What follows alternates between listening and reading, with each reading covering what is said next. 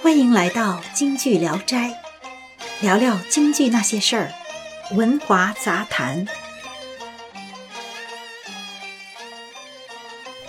亲爱的听众朋友们，我是多伦多的杨迪。今天我们接着聊上周的话题：唱传统京剧也要像样板戏那样飙嗓子吗？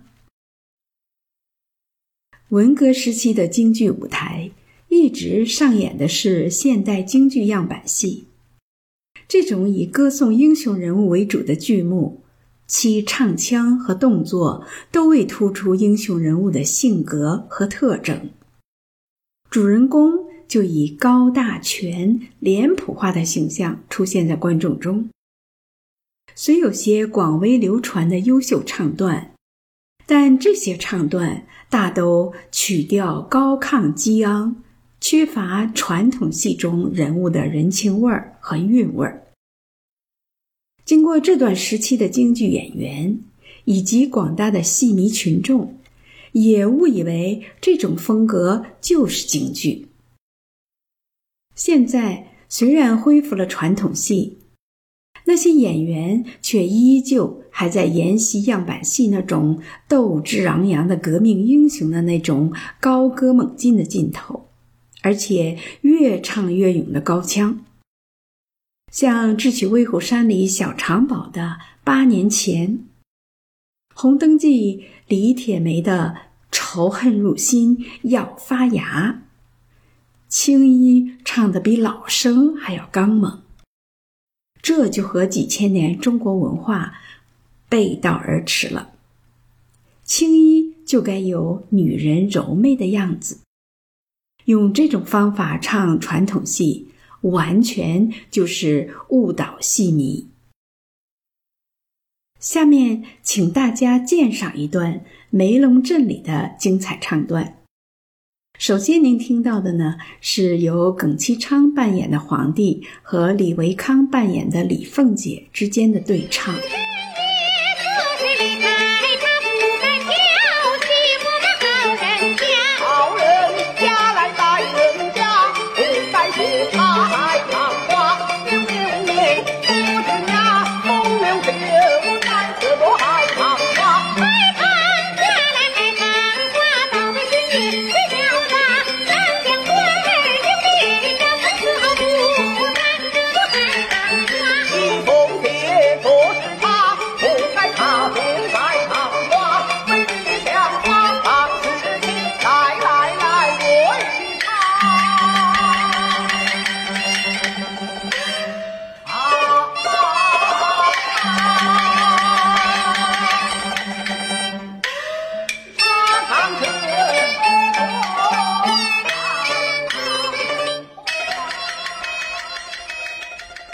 下面再请大家鉴赏由严兴鹏和童芷玲先生演唱的相同唱段。今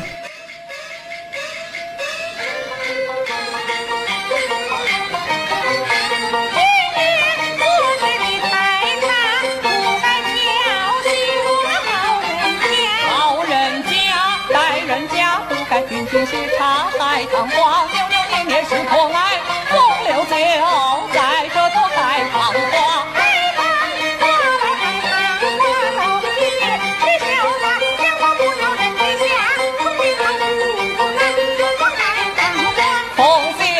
姐做事理太差，不该踏碎了海棠花。为君讲话忙是热情，我与你唱。唱唱唱这朵海棠花。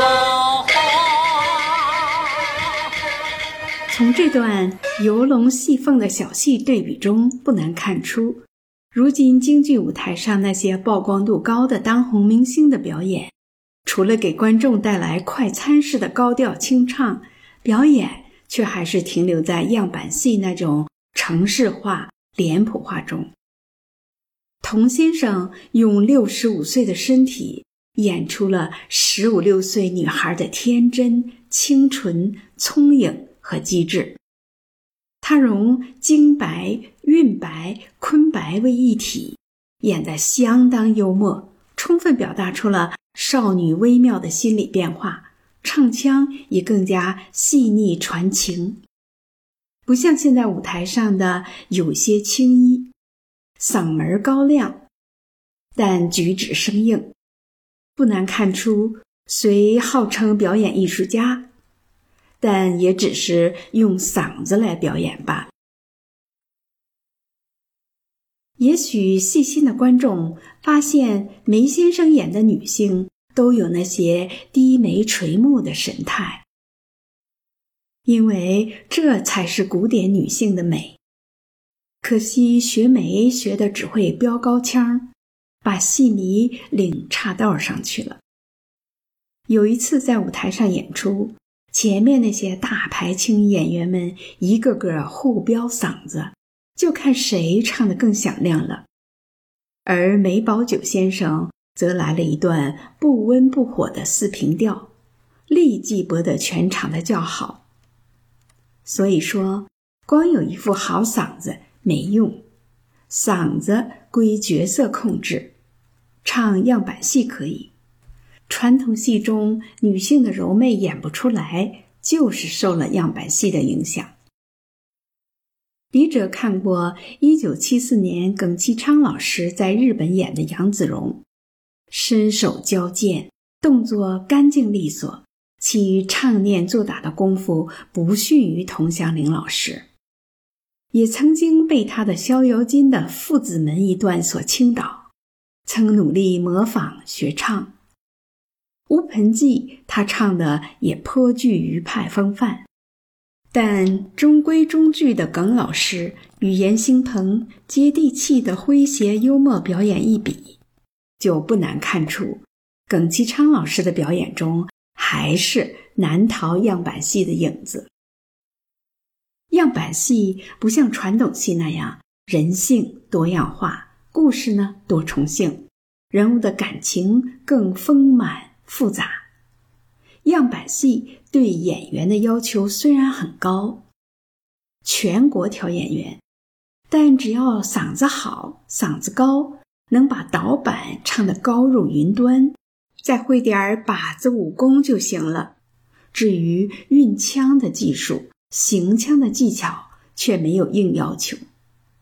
也难怪看过李小春演的杨子荣和李玉和的观众。都被李小春那干净、漂亮、利索的武打动作惊呆了，更对李小春那受过流派专业训练的唱功无不交口称道，感慨地发出“赛过钱浩良，不让佟祥林”的呼喊。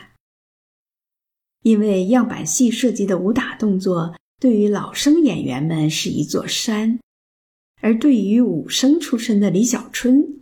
却是非常的小儿科了。样板戏打乱了传统京剧固有的行当规范，看不到武生几十年练就的绝活儿，更看不到丑角儿精彩绝伦的表演。样板戏剧情简单，人物非黑即白，所以样板戏算国粹吗？青山遮不住，毕竟东流去。几年前，名不见经传的几个老龄人黄少华、吕东明、张春秋等，都曾出现在戏台上。虽然都八十多岁了，但在张口的一刹那，就引起了观众雷鸣般的掌声。尤其是张春秋老先生。看到他边唱边舞，曼妙的身段，就能感觉到他年轻时非凡的功力了。没有比较就没有伤害。通过老龄人们精彩的表演，是否可以从中领略到传统的东西就是有着无穷的艺术魅力？京剧演员什么时候能把京剧那种缠绵柔慢？婉转妩媚的古典美演出来，把那种一唱三叹时的辅助身段给表现出来，把京剧流派的神韵原汁原味的表现出来，京剧的生存也许还有一线希望。也许文化先生的评论有些犀利，但我们要知道，批评也是一种欣赏。如果尖锐的批评完全消失，温和的批评就会变得刺耳；如果温和的批评都不被允许，沉默将被认为是居心叵测。谢谢收听《文华杂谈》，每周六更新，欢迎订阅。